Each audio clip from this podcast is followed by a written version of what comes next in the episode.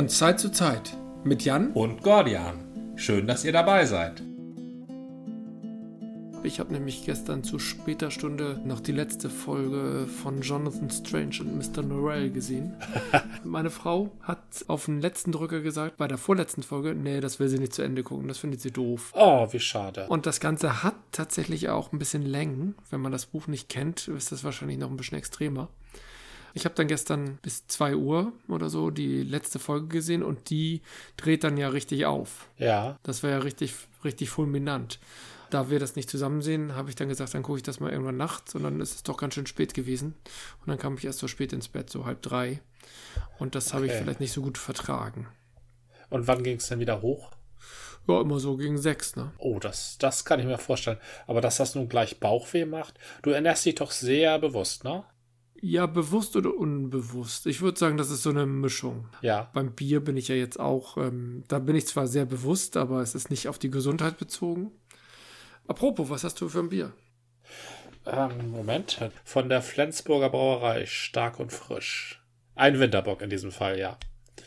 Ähm, es ist ein sehr, äh, für einen Bock ist es relativ hell und für einen Flensburger ist es relativ wenig herb. Also das ist äh, schon etwas anderes als das normale Pilz, was man von dem bekommt, oder das Dunkel. Es ist ähm, tatsächlich ein sehr gutes Saisonbier. So klingt es. Ja, das klingt sehr gut. Ich habe eine klassische Öffnungsmethode. Und es ist bei mir mal wieder ein Kerwider. Gut. Und zwar ein Tallinn. Tallinn. Irgendwas Baltisches. Baltic Porter. Baltic Porter, sehr schön. Ach, ich beneide dich. Sehr ich gute Idee.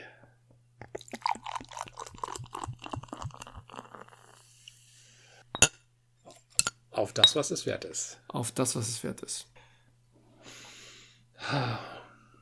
Und süßlich? Ja, aber nicht so knalle süßlich. Also es ist natürlich malzig. Mhm. Es hat, aber auch trotzdem, ist, es ist herb. Es ist ein ja. herbes Porter, das gefällt mir. Und cremig oder blubberig? Ja, cremig, cremig. Auch cremig, ganz gut. meins. Ein Porter sollte nicht zu blubberig sein. Ich bin ja gar nicht so ein Freund von Blubbern. Ich auch nicht. Also das merke ich immer wieder. Ich habe jetzt letzte Woche mir mal wieder einen Duckstein gegönnt und da habe ich auch gleich sofort wieder gewusst, weil die eben auch ein Saisonbier haben, ne? Ja. Da habe ich auch gleich wieder sofort gewusst, warum ich Duckstein nicht so, also so gut die Flaschen auch aussehen und so angenehm das auch daherkommt, aber die haben einfach, die übertreiben es mit dem Blubber. Die blubbern, also das, ja. Hm. Ja, also das ist unglaublich. Blubberstein würde ich die nennen. Vielleicht heißt Duckstein. Man weiß ja immer nicht, woher die Worte kommen. Man weiß nicht, woher die Worte kommen. Ich weiß, dass es immer im Hafen gibt es die sogenannten Duckdalben.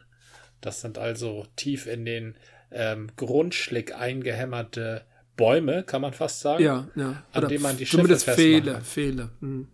Ja, viele, also ja, sind, aber die haben schon wirklich um, Umfang, ne? Ja, ja. Und die sind dafür gedacht, dass man die Schiffe festmachen kann, ohne dass man gleich an die Kaimauer muss, was die Schiffe ja. beschädigen könnte. Ja. Na? Duckdalben. Und dann zwischen dem Schiff und diesem, äh, der Kaimauer wird dann der Steg gelegt oder die Reling, wo man dann überwechseln kann. Mhm. Ähm, und gleichzeitig kennt man halt aus dem Englischen Duck. Aber das hat wahrscheinlich nichts damit zu tun. Duck hat ja zwei Bedeutungen im Englischen. Das ist einmal die Ente. Ja. Und, und einmal das Niederhocken, um sich zu ah, schützen. Im Sinne von ducken. Ja, richtig. Ach, deswegen heißt es auch Duck, weil die Ente so. Ich meine, wenn ich einen Entengang mache, dann gehe ich ja auch in die Hocke. Stimmt, richtig. Ja, du machst den Entengang in der Hocke, ne? Mhm. Richtig. Genau. Na? Wobei, nochmal, Jonathan Strange und Mr. Norrell, da gibt es ja du, du hattest mir das so suggeriert und ich dachte, hm, hm, hm, als du davon erzählt hast, wer ist der Gute, wer ist der Böse. Ja. Die sind doch beide grau. Also ja, Jonathan Strange ist natürlich charmanter und, und äh, Publikumsliebling. Und, und äh, Mr. Norrell ist halt ein Eigenbrötler und will nicht zugeben, dass er einen Fehler gemacht hat. Aber der Bösewicht ist ja letztendlich der Elf. Ja, das, das ist richtig. Das, das ist richtig. Der, der Elf ist das, ähm, das klassische ähm, fantastische Element. Mhm. Das Übernatürliche, was von draußen eingreift. Genau. Na? Aber der Elf ist auch einigermaßen unabhängig von den beiden. Na? Also die beiden sind ja auch nicht sein Hauptziel. Ja. Unbedingt. Er will ja ganz andere Sachen machen und wird von den beiden auf ihre unterschiedliche Weise daran gehindert. Mhm. Na? Ähm, ja, der ist der Gegenspieler von beiden, aber das Buch heißt ja nicht Jonathan Strange, Mr. Noel und der Elf. Ja, wie heißt der? der? Das ist irgendwie der, ich habe es auf Englisch gelesen, da heißt er irgendwie der Ginster Headed Man oder der, der hat eben, der wird immer ja. nur so als im Film ja gar nicht, ne? Aber im Buch wird er immer als der Mann mit den, mit den. Doch, doch, Distelwolle. Aha, wie Distelwolle. Richtig, genau. genau. Stimmt. Das wird auch immer wieder betont, was er, was er auch nicht schätzt. Richtig. ja, das ist schon der Böse, aber mhm. es geht ja eigentlich eher um die Konfrontation zwischen den beiden. Und sie sind auf ihre, sie sind in jeder Hinsicht grau. Das stimmt, ne? Weil die, ja, die Umstände, ja. die Umstände bringen sie zu Dingen, die sie eigentlich nicht machen wollen. Und was sie beide nicht erkennen, ist, dass sie die Umstände zu einem nicht unerheblichen Maße ja selbst gestalten.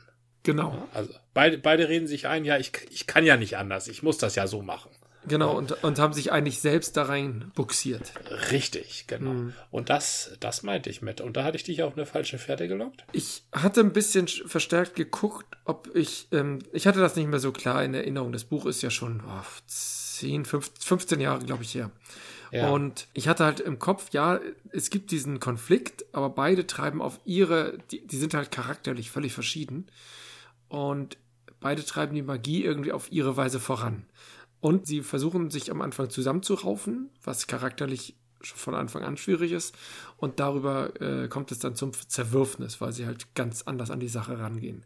Und nachher, weil sie halt eben nicht schwarz und weiß sind, sondern weil sie grau sind, raufen sie sich ja wieder zusammen, weil sie auch erkennen, dass sie äh, eigentlich nur im Scheitern begriffen sind und versuchen wenigstens die äh, verzauberten oder wie auch immer Frauen zu retten. Ja. Das ist gelungen und damit hat die Story sozusagen ein, ein rundes Ende und gleichzeitig sind sie beide weg. Das ist doch auch irgendwie schön.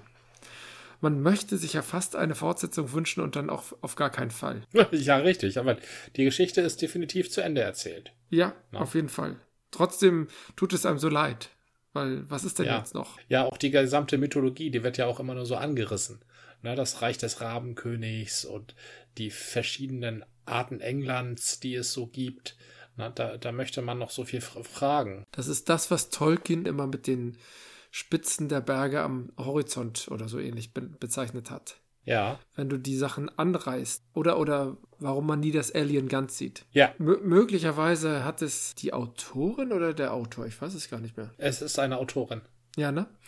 Ja. äh, die, die Autoren viel weiter durchdacht und dadurch eine inhärente Logik angelegt und trotzdem sie uns nicht verraten. Das möchte man sich wünschen. Es gibt da auch eine andere Ausprägung dessen. Ja. Ähm, das passiert bei Stephen King recht häufig zum Beispiel. Der, der reißt auch große Dinge an und dann erklärt er sie aber immer zum Schluss. Und dann sind die total klein, doof, unglaubwürdig und blöd und unbefriedigend. Ja, du darfst weder den Alien zeigen noch das Rätsel lösen. Mhm wenn du das Rätsel bestehen lässt, dann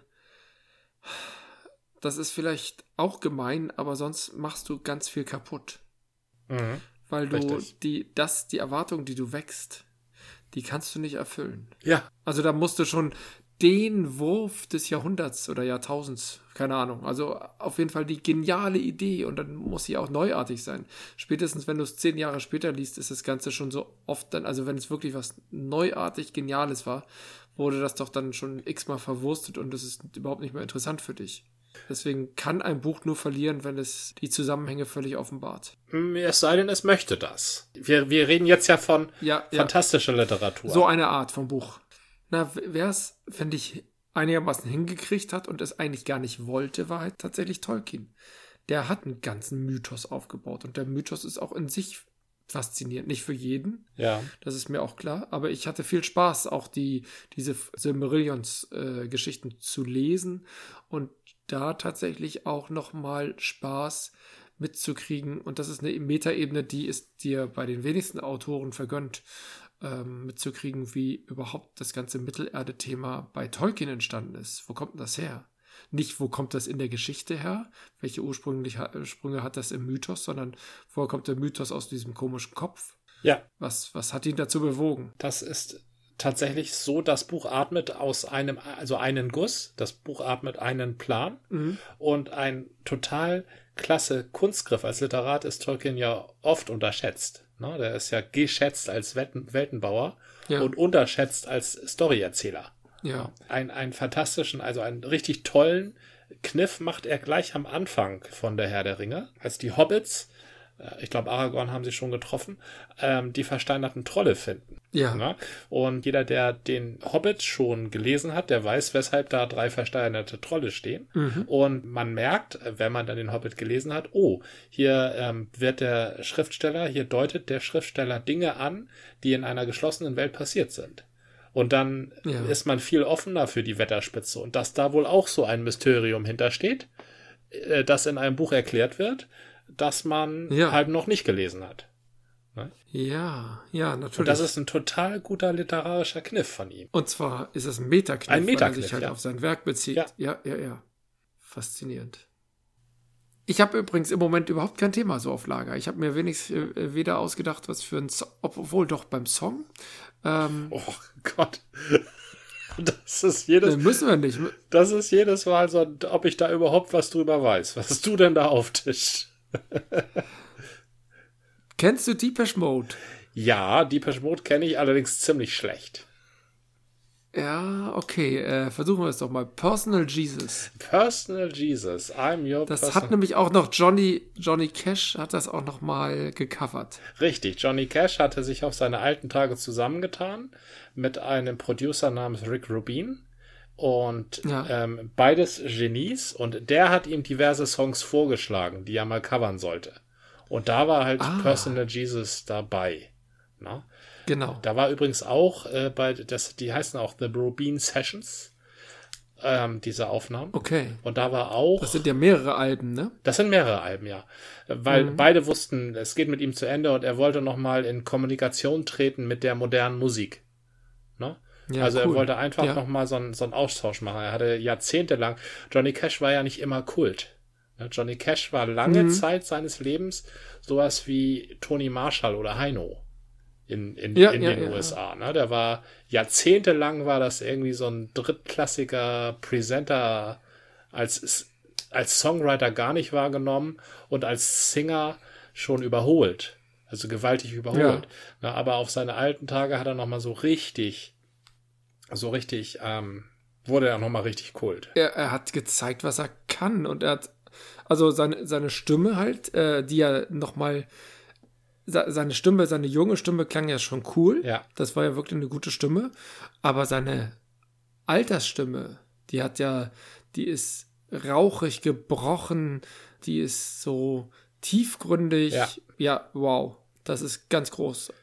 Das, das ist richtig, ja. Und äh, das, äh, das hat eben dieser Rubin, der hat alles, Rick Rubin, legendärer Producer, hat alles aus ihm rausgekitzelt. Hat ihm übrigens auch Ja. äh, ein äh, weiteres Lieblingslied von mir vorgeschlagen und das hat er auch vertont, The Mercy Seat von Nick Cave.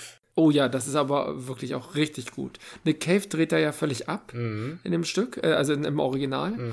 Und er, ich, ich, ich kenne Nick Cave, da weiß ich gar nicht, ob er je im Gefängnis war, aber ich weiß, dass Johnny Cash mindestens zu Besuch im Gefängnis war, wenn er nicht auch selber mal gesessen hat. Ja, der, doch, der hat aber so kleine Sachen, ne? So Ja, ja, besoffen Auto ja. gefahren und Schlägereien, glaube ich auch. Und Drogen sowieso. Ja. Ähm, äh, Nick Cave war nicht im Gefängnis, aber er hat in einem legendären Gefängnisfilm mitgespielt, der viel von dem vorausgenommen hat, was ähm, später amerikanische Avantgarde-Filme aufgenommen haben, The Ghost of the Civil Dead. Das ist ein legendärisch, Ja. legendärer australischer Gefängnisfilm aus so einem Hochsicherheitsgefängnis. Und da spielt Nick Cave den gefährlichsten von allen gefährlichen Gefangenen in diesem Hochsicherheitsgefängnis. Ja. Ja, das, das, oh, das ist interessant, weil Nick Cave natürlich durchaus dieses leicht diabolische ausstrahlen kann, was man, was weiß ich, von The Green Mile kennt, von diesem Übeltäter, der immer so diabolisch guckt und alle anderen haben immer den bösen, schwarzen, gutmütigen, also der ist ja wirklich plump, der Film, und trotzdem geht er an die Tränendrüsen. Und äh, dieser Bösewicht, den kann ich mir bei äh, Nick Cave sehr gut vorstellen, das stimmt. Obwohl Nick Cave nie böse irgendwie daherkommt, aber ich glaube, er kann es gut mimen. Ja, also Green Mile habe ich selber nicht gesehen. Ist das Sam Rockwell da, der da den Bösen spielt? So ein, so ein Südstaatler mit längeren Haaren? Äh, das weiß ich nicht, aber also der hat so ein im, im, im alten Deutschen hätten man gesagt, der hat so einen schälen Blick. Ah. Ja, aber Sam Rockwell kenne ich zwar vom Namen, kann aber gerade kein Gesicht zuordnen. Ja, das ist auch bei wirklich guten Schauspielern wirklich schwierig manchmal. Oh, da sage ich nur, ähm, wer hat nochmal Lincoln gespielt in unnachahmlicher Form? Äh, der macht ja ähm, alles in unnachahmlicher Form. Das ist der. Der, ähm, äh, der hat auch den Butcher gespielt in Gangs of New York und er hat den Ölmilliardär gespielt in There Will Be Blood. Ja. Und er hat den ja, ja, ja. Hawkeye gespielt in Der letzte Mohikaner. Und sein Name ist äh, äh, Mein linker Fuß hat er gespielt und im Namen des Vaters. Ich, hab, ich weiß, kenne aber seinen Namen nicht. Guck mal, das sind wirklich gute Schauspieler. Da fallen dir alle Filme. aber nicht mal der, nicht mal der Name ein. Na, ich glaube, das einzige verbindende Element dieser Filme ist tatsächlich der Name, ja. beziehungsweise die Person, auch wenn du dich nicht erinnerst, weil er jede Rolle so neu besetzt und äh, so unabhängig von den anderen spielt und äh, du vergisst, dass dieser Mensch ja noch zehn andere tolle Filme gemacht hat. Und uns fällt nicht mehr der Name ein. Das ist wirklich deprimierend. Denn ich, ich muss sagen, Lincoln fand ich unglaublich großartig. Ja. Wirklich, wirklich toll. Die anderen Filme, habe ich, glaube ich, alle nicht gesehen. Alle nicht? Oh, also zumindest. Wobei Gangs of New York, oh, das ist aber schon. Nee, ich glaube, ich habe die alle nicht gesehen. Da bin ich mal wieder, da habe ich mal wieder Wissenslücken. Aber gewaltige, also zumindest der Will Be Blood äh, müsste deinem, deinem Hang zum Arthouse sehr entgegenkommen. Also das ist. Bei There Will.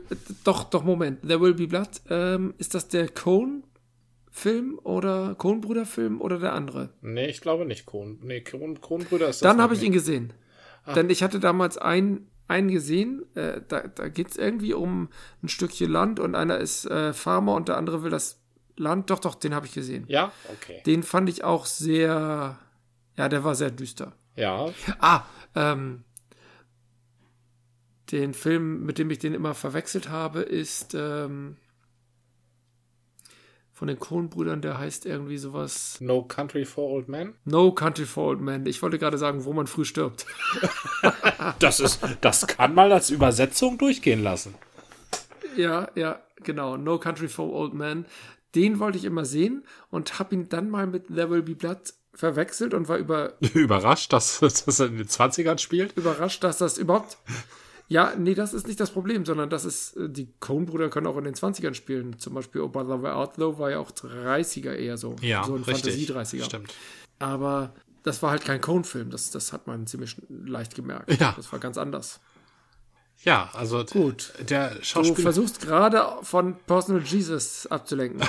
ich bin tatsächlich kein großer, also ich achte die Mode ich bin kein großer Depeche Mode Fan, also Aficionado, wenn man das so sagen kann. Ich, ich, ähm, ich, ich finde, sie haben gut angefangen, indem sie einfach die Neubauten kopiert haben, bloß einen schöneren Gesang ähm, präsentiert mhm. haben.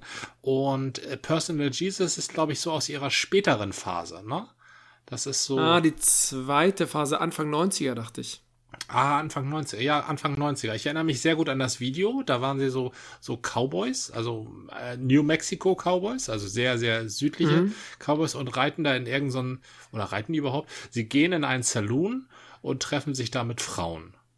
Daran kann ich ja. mich noch erinnern. Und sie sahen extrem cool aus. Das war ein sehr cooles Video, so in Sepia gehalten. Es geht bei Personal Jesus, so wie ich es verstanden habe, es geht darum, dass einer der Ich-Erzähler, also die, die Ich-Person, das lyrische Ich, mit einem ja. äh, Geliebten spricht. Ne, mit einem Sexual ja. Interest. Und mhm. dem bietet sich das lyrische Ich als persönlicher Erlöser an. Na, Im Sinne von, okay. ähm, bete zu mir, aber ähm, gesteh mir auch all deine Sünden und ich nehme sie dir ab. Okay.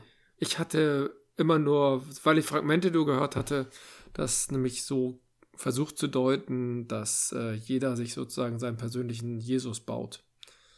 Also Ach seine so. persönliche Religion. Und warum spricht denn das Aber- lyrische Ich von sich selbst als Jesus? Und nicht You're my personal Jesus? Genau das sind die Punkte, die ich mit meinen mangelnden Zuhörfähigkeiten eben nicht durchdringe, Mhm. sondern das immer nur so als Fragment mitbekomme. Deswegen brauche ich ja dich.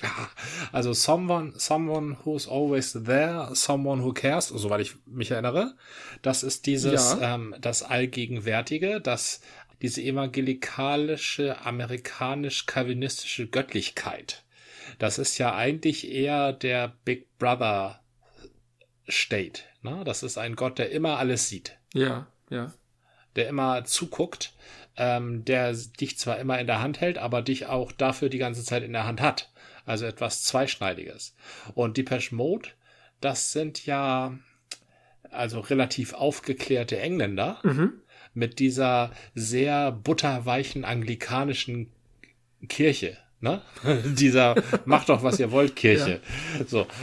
Und dieses Personal Jesus by the Telephone, also die Teleevangelisten in Amerika haben ja schon relativ früh damit angefangen, übers Radio zu den Leuten zu kommen und ähm, Ja. dass man auch an die spenden kann. Das war halt früher mit Telefon, heute ist es ja alles im Internet. Ich glaube, das hat damit auch zu tun. Ich glaube, das arbeitet das auch auf, denn in England ist es ja nicht so, dass Jesus ständig um dich rumkrabbelt. Mhm. Na? Das ist ja alles so ein bisschen distanzierter da, dieser anglikanische Glaube.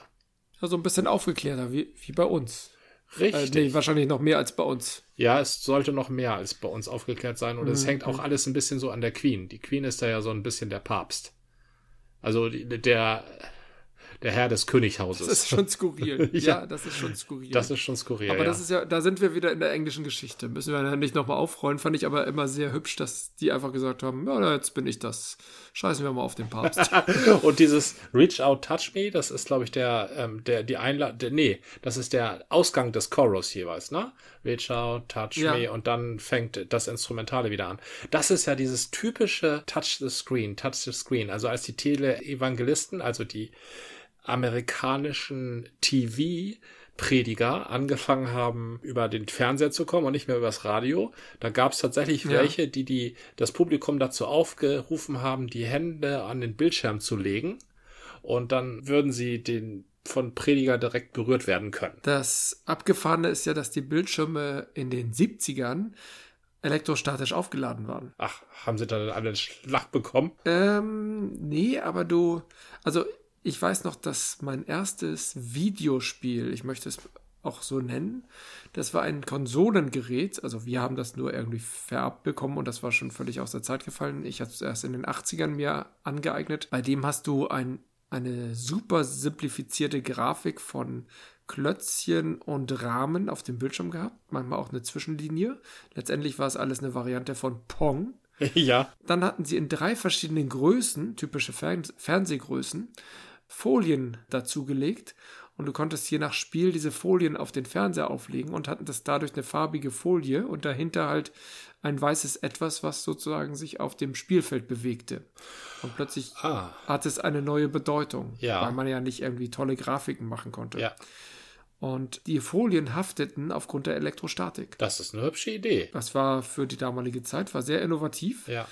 War halt noch vor Atari die erste Konsole. Soweit ich weiß, war es die allererste. Ganz sicher bin ich mir nicht, aber das fand ich extrem beeindruckend, dass ich so ein frühes Gerät dann, wenn auch erst im Nachgang, äh, hab kennenlernen dürfen. Also ich habe das nur so ein bisschen angetestet und es war auch ziemlich doof, weil wir kannten ja schon die Spiele von C64 und oder bei mir vom Apple, aber Ja, da äh, war man schon. war es so ein Retro-Ding. genau, das war sehr frühes Retro. ja, ja, ja, auch damals gab es Retro. Ja, richtig. Die Leute haben noch ihre alten Tonbänder her hervorgeklaubt und Videospiele aus den 70ern gespielt. Das war allerdings ein sehr, sehr bewusster Umgang mit Medien schon. Eig- Eigentlich wollten früher ja immer alle weiter. Heute nicht auch, so die meisten erstmal. Also ist Oh. die Retrowelle ist größer wahrscheinlich als Ja, damals. ich denke, die ganze Rückbesinnung aufs Ursprüngliche, auch die äh, bewusst Ernährungswelle, ich glaube auch die Craftbeer-Welle und dass junge Männer sich Bärte wachsen lassen, das ist alles so eine Rückbesinnung aufs Einfachere und nicht moderner, schneller weiter. Ja, Ne, sondern langsamer, ge Ja. genügsamer, ruhiger, reduzierender. Das ist mehr so der Geist der Zeit. Im Craft Beer hast du ja auch häufig die Rückbesinnung auf die alten Rezepte, wobei ja. es die alten oh. Rezepte gar nicht unbedingt sind, weil es ja gar nicht so, zumindest in unseren äh, Gegenden, soweit mir bekannt ist, ja gar nicht diese Fruchthopfen gab oder Aromahopfen. Ja. Sondern man hatte damals halt die Bitterhopfen und wenn du einen Hopfenstopfer gemacht hattest, dann hattest du ein richtig bitteres Zeug. Ja. Also müsste eigentlich gewesen sein. Und das IPA, das ursprüngliche, muss auch ziemlich bitter gewesen sein. Die Idee daraus, das stärker mit Aromahopfen zu versehen, ist doch eine junge Idee. Das ist eine junge Idee. Äh, aber das Handwerk, also Bier wieder zum Handwerk zu machen und nicht zum seelenlosen Massenabfüllen, also das ist eine, ja. Rück, das ist eine Rückführung. Na? Das und, stimmt, das ist so ein bisschen der Ma Manufaktum-Style. Genau, die Beispiele des äh, alten Bieres, die darfst du mhm. natürlich nicht bei den, wie wir sie immer schön nennen, nennen wir sie Cocktailbiere? Cocktailbiere, genau. Cocktailbieren suchen. Die musst du da bei den Sachen suchen, was du jetzt im Glas hast. Äh, Baltic Porter. Das ist eine klassische leid, das Glas ist alle. Aber das wäre eine klassische Rückbesinnung. Früher hatten wir auch schon so wenig Mist. Übrigens, Reach Out, Touch Me, Touch the Screen ist auch eine Passage in einem ebenfalls äh, religionskritischen Lied von ebenfalls einer englischen Band, nämlich von Genesis.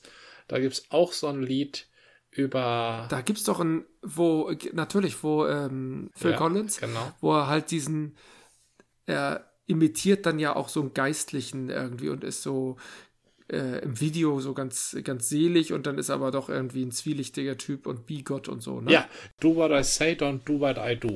Ähm, das ist halt nicht dasselbe Thema, es ist dasselbe Bild. Und da gibt es auch ja. eine Passage, wo Phil Collins ruft, touch the screen, touch the screen. Und ich glaube darauf, ah. also vielleicht nicht genau auf diesen Song, aber auf diese Methode der Evangelikalen geht dieses Reach Out, Touch Me zurück. Ja. No? Wie kommt es eigentlich zu dieser massiven Entwicklung der Evangelikalen? Sind die Ursprünge der Evangelikalen eigentlich dadurch begründet, dass die ganzen Anhänger von merkwürdigen Glaubensrichtungen und, und kompromisslosen Glaubensrichtungen nach Amerika gegangen sind, weil sie sich mit den anglikalen Engländern nicht ähm, einlassen wollten oder mit denen nicht zurechtgekommen sind? Also tatsächlich begann die ähm, Besiedlungsgeschichte, wie sie heute erzählt wird. Mayflower. Genau, das war die Mayflower, das war dieser ähm, Thanksgiving-Mythos, ne? also die, Predig mhm. die Pilgerväter, die aus England geflohen sind, weil man da nicht mehr so richtig evangelisch sein kann also puritanisch sein kann. Ähm, also mhm. die Übersetzung war, die gingen da allen auf die Nerven mit ihrem anstrengenden Puritanismus. Das machen sie ja heute noch. Genau. Die sind dann da gelandet in Plymouth, war das, glaube ich? Nee, Quatsch. Ja, Von Plymouth ja. sind sie abgefahren. Die Aber irgendwie sind sie in Neuengland gelandet und mhm. da haben sie, glaube ich, da, wo sie gelandet sind, da haben sie das Ding auch Plymouth Rock genannt, glaube ich. Da sind sie dann an Land gegangen und dann sind sie fast verhungert und dann haben die Indianer ihnen Essen vorbeigebracht und dann haben sie alle zusammen gefeiert und das war Thanksgiving.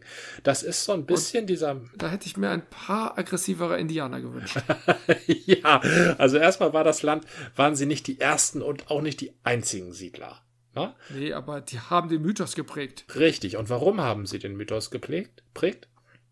Weil die Amerikaner den Mythos pflegen, dass sie das gelobte Land sind. Das Promised Land. God's Own Country ja. ist auch so eine ganz äh, natürlich gewählte Bezeichnung von denen. Allein, dass sie ihren kleinen Schnipsel von Amerika Amerika nennen, obwohl das halt die Vereinigten Staaten von Nordamerika sind. Das ist so alles dieser Mythos, der zusammengebackt wird, damit sie sich überhaupt erklären können, warum sie da sind. Ja. Verstehst du, was ich damit sagen will? So im Hintergrund, dass die sich halt äh, einen Mythos geschaffen haben, um sich zu äh, erklären oder zu begründen. Genau, und dieser Mythos geht auf Gott zurück. Na, Gott hat die halt dahin geführt und jetzt ist es halt ihr Land. Obwohl da vorher schon Leute wohnten. Ne? Ja, aber die waren ja gottlos. Die waren gottlos, richtig. Ähm, sie sind also nicht äh, rebellierte Kolonien, sondern was völlig eigenes, also von Gott dahin geführt. Und alle, die später gekommen sind, sind auch von Gott dahin geführt. So. Und dieses Gott hat dies gemacht, Gott hat das gemacht und Gott hat verantwortet, dass wir alle hier sind, führt eben dazu, dass sie anfällig sind für solche Erzählungen wie und Gott passt auch weiter auf dich auf. Ne? Das bedeutet, das ist sozusagen der, böse gesagt, der Abfall, der, der, das sind die Späne, die übrig geblieben sind, als die Menschen in Europa die Aufklärung gewonnen haben. Ja, Und richtig. Die haben wir jetzt in Amerika abgeladen. Hm. Interessanterweise ist das ähm, die Amerika als älteste Demokratie der Welt. Ein typisches Kind der Aufklärung. Also Stimmt. Benjamin Franklin, George Washington vielleicht nicht so. Aber der, ähm, der andere, dieser Thomas Jefferson, die waren beseelt vom Geist der Aufklärung. Alexander Hamilton, das, James Madison, das waren total aufgeklärte Männer. Bloß halt das, das, das ist das, was entscheidend ist, ist das die große Masse der Leute. Ne? Und die große Masse Ja. der Leute, die braucht halt eine andere Erzählung als wir sind alle aufgeklärt, um sich zu erklären, warum es ihnen im Promised Land, warum sie halt den amerikanischen Traum nicht erfüllen. Ne? Weil, warum sie in Papphäusern leben ohne Krankenversicherung und ohne, ohne schulische Bildung. Das müssen die sich irgendwie erklären. So, und wenn denen halt gesagt wird, ja, Gott will es so, der ist nämlich auf unserer Seite und ähm, dann ist auch alles richtig und jetzt überweist mir mal Geld, dann ähm, Genau, die zahlen nicht in die Krankenversicherung, sondern in die Religion. Das richtig, genau. Die zahlen in die Religion. Und deshalb ist das ganze Land auch voll von dieser Erwartungshaltung. Trump wird uns erlösen. Er ist ja immerhin von der Hälfte der Leute gewählt worden. Na? Ja, nicht mehr ganz. Obwohl, es waren immer noch verdammt viele, ja, ja. Richtig. stimmt. Und der dritte Aspekt ist ja dieser Effekt, dass im Turbokapitalismus irgendwann überall, dadurch, dass sich überall neue Möglichkeiten ergeben, sterben woanders halt die alten Möglichkeiten weg. Na? Also Industrien sterben oder Kohleabbau stirbt oder alles stirbt. Und das Einzige, was da noch überbleibt auf dem Land, sind eben diese Megachurches. Das sind diese riesen Gemeinden, die es gibt, weil alle Leute an sie spenden. Ne? Und das sind die einzigen, die da noch für gesellschaftliches Leben sorgen in einigen Teilen oder in großen Teilen der Flyover Countries. Da gibt's gar nichts mehr außer Megachurches. Da kannst du da arbeiten und da spendest du. Wenn du überhaupt noch arbeiten kannst. Ja, wenn du überhaupt noch arbeiten. Ich meine, du arbeitest bei der Megachurch. Du mauerst so. da deren Mauerwerk oder mähst deren Rasen Ja. oder äh, leitest da den Kindergarten oder äh, Ja. schenkst Essen aus oder sonst was. Du arbeitest da bei der Megachurch. Bei diesen Und Megachurches. letztendlich haben die auch eine. Kirchen sind ja grundsätzlich irgendwie solidarisch äh, in, in gewissem Rahmen. Ja. Und wenn es dir ganz mies geht und du aber immer fein gespendet hast und irgendwie auch an diesen äh, Laden glaubst, Ja. dann wirst du vielleicht auch ein bisschen unterstützt äh, auf minimalem Niveau, wenn es dir mies geht. Richtig. Wir dürfen auch nicht vergessen, dass der Calvinismus Ja. der Calvinismus ist eine ähm, auf irdische Güter ausgerichtete ja, Religion. Also die, dein, Mhm. Die, das Maß, wie sehr Gott dich liebt, orientiert sich daran, wie viel Geld Gott dir schenkt, wie viel Vermögen Gott dir schenkt. Ne? ja. Das heißt, vermögende Menschen sind per se gute Menschen. Zum Beispiel. Ja, weil diese, sonst hätte Gott ihnen nicht so viel Geld geschenkt. Äh, haben die alle die Bibel nicht gelesen? Da gibt es doch x Geschichten, die dagegen sprechen. Ja, die lesen ihre Bibeln halt nicht mehr selber, die kriegen die Bibel ja gepredigt. Sondern, das hat man früher auch schon geschafft, in Latein am besten. ja, aber da ist es nicht mal mehr Latein. Das ist halt so ein sympathischer Typ, der steht auf der Bühne, das ist eben der Oberprediger, und der hat schon ganz viel Mhm. Geld. Also ist ja, zeigt das ja schon mal, dass der von Gott beschenkt ist. Und, Ja. äh, und der lullt dich dann halt mit irgendwelchen anderen Sprüchen ein. Mann, Mann, Mann. Dann liest du gar nicht mehr selber die Bibel. Dann, dann glaubst du halt nur Naja, das, gut, das die machen ja auch die erzählen. meisten nicht, ja. ja, So. ja. Und zudem erzählen die meistens, was im Alten Testament steht. Und von da erzählen sie auch nur die Sachen, die die Leute selber gerne glauben wollen. Nämlich, dass sie selber halt das erwählte Volk sind und alle anderen schlecht. Und ja.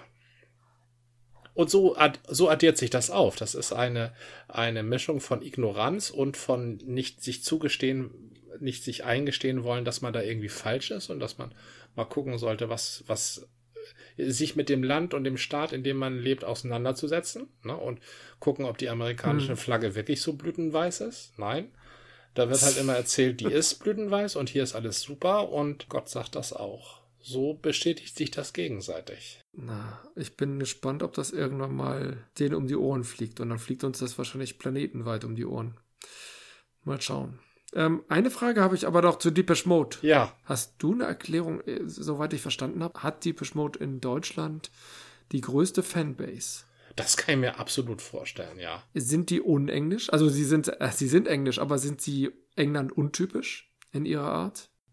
Oh, gute Frage. Also sie sind schon, ich kenne nichts Englisch Vergleichbares. Ich kenne viel ähm, zumindest dieser ganze Industrial-Anklang. Mhm. Ne? Das waren ja nicht nur die Neubauten, da gab es ja sehr viele Gruppen, die das über Jahre, Jahrzehnte lang sowas gemacht haben. Industrial, Industrial selbst ist aus Deutschland, oder? Die Krupps und ja, also äh, deutsch-amerikanische Freundschaft und Deutschland hatte da einen gewichtigen Anteil, ja. Mhm. Das ist halt immer sehr ma martialische nein, martialisch ist übertrieben, aber ein sehr betontes Schlagzeug, sehr rhythmisch alles und so. Ja. Und Deepish Mode hat das aber sehr smart mit äh, Synthie-Pop und, und äh, wohltuenden Klängen kombiniert. Also das war plötzlich sehr, sehr bekömmlich. Richtig, da kam das Englische rein, ne?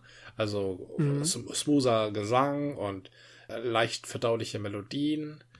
Ich kenne nichts Vergleichbares im Englischen wie Deepesh Mode. Die Engländer kenne ich so als schnelle Rocker, als gute Rocker. Ja, genau. Auch gute, bis ins Schmalzige gehende Popper.